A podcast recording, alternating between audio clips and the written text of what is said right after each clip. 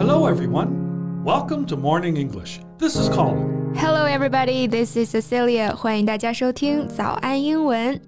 节目开始之前啊，先说一个小福利。每周三，我们都会给粉丝免费送纸质版的英文原版书、英文原版杂志和早安周边。微信搜索“早安英文”，私信回复“抽奖”两个字，就可以参与我们的抽奖福利啦。这些奖品都是老师为大家精心挑选的，非常适合学习英语的学习材料。而且你花钱也很难买到。坚持读完一本原版书、杂志，或者用好我们的周边，你的英语水平一定会再上一个台阶的。快去公众号抽奖吧，祝大家好运！Colin, have you ever felt stuck before? Stuck? You mean like stuck in a place? Yeah, in a place, in a mood, anything you want to get away from but are unable to，就是那种被困住了，无法挣脱也改变不了的感觉。 Well, of course I have. Same as many people during this pandemic last year. Uh, there's so many of us were stuck at home or stuck without a job. 嗯，确实哈，去年的疫情啊，让很多人都体会到了这种被困住的感觉。We were stuck on hold for everything next that was going to happen in our lives, waiting for a future to arrive that seemed unreadable and impenetrable then. Yeah, it did feel like everything stopped and was on hold, as you put it. 没错， 感觉一切都暂停了。那暂停呢？刚刚我用的是 on hold 这个表达。一件事处在暂停的状态呢，我们就可以说 something is on hold。那么使某事暂停，或者说中断某事、搁置某事，我们可以说 put something on hold。Right. For example, all the plans we have made have to be put on hold. 嗯，就是我们所做的计划都必须要搁置了。那其实生活中啊，我们经常会有这种被困住的感觉。好比说，去年我们都被困在了疫情里，漂泊在北上广的年轻人被困在一座城市里，还有失去至亲的人被困在思念里。那今天我们要聊的呢，是被困在一段婚姻里面。Stuck in a marriage. Right，我们今天所有的内容都整理成了文字版的笔记，欢迎大家到微信搜索“早安英文”，私信回复“加油”两个字来领取我们的文字版笔记。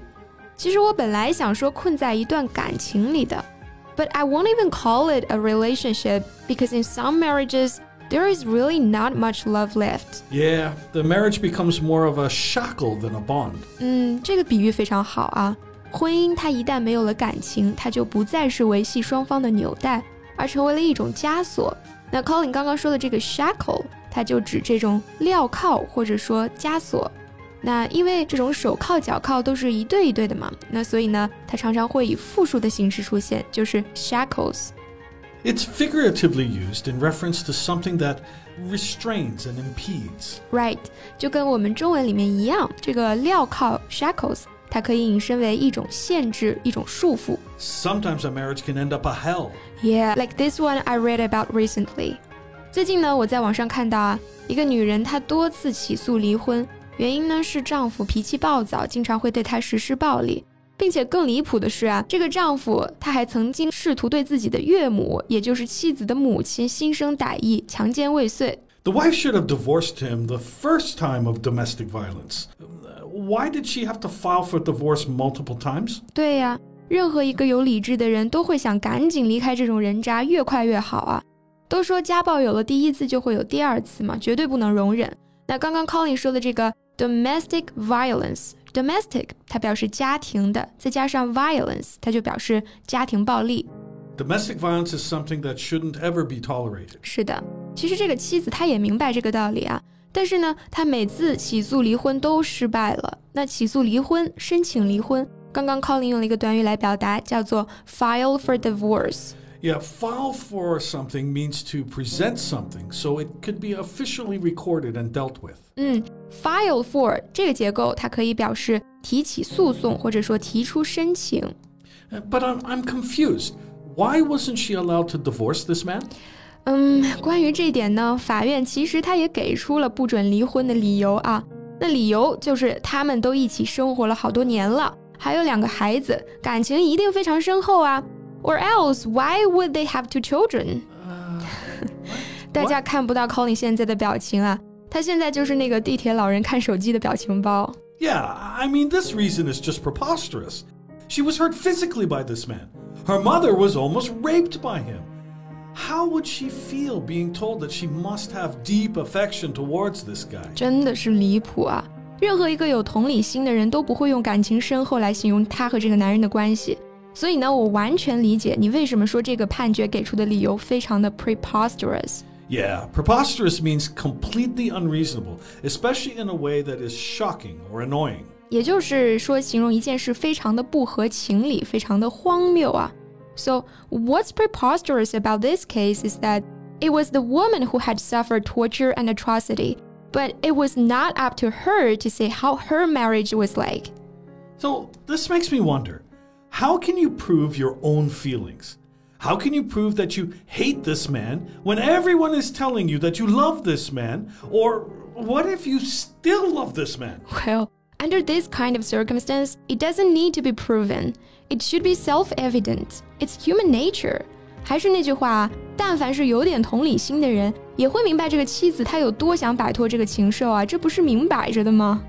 yeah, it's so obvious that there is no need for proof or explanation. 嗯，太过明显都不需要证明，所以呢，我们用了 self-evident 这个词，它就表示不证自明的，或者说不言而喻的。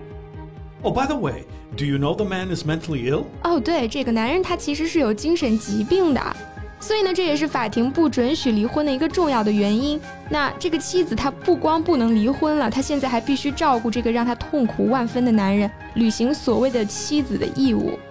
The trials dragged on for years until last year she finally divorced the man successfully with the help of a kind judge.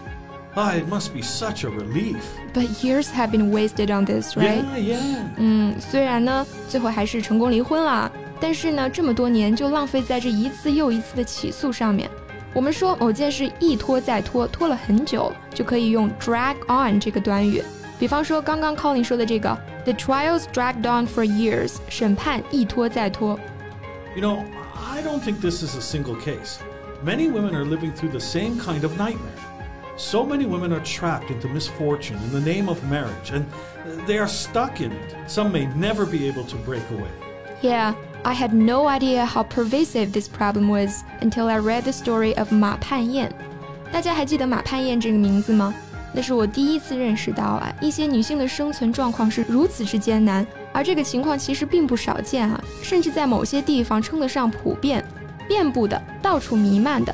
我们用 pervasive 这个词去形容，它的动词形式呢就是 pervade，遍布、遍及。I think that this problem is multifaceted, and it's going to take a multifaceted approach to solve this problem. Yeah, if you ask me how to fix it, honestly, I don't know. 就像你说的，这种问题的出现它是多方面的，那要解决这个问题呢，也需要多方面的立法。那我能做的也只是多多关心自己身边的女性朋友。Be there for them and support them when needed. Yeah, and pay more attention to this kind of uh, report and news. Support from the public must mean something to them. 嗯，我们能做的其实很少哈，但是做了比起不做，一定是有改变的。好了，这期节目就到这里。最后再提醒大家一下，我们今天的所有内容都整理成了文字版的笔记，欢迎大家到微信搜索“早安英文”，私信回复“加油”两个字来领取我们的文字版笔记。So thanks for listening. This is Colin. This is Cecilia. See you next time. Bye. Bye.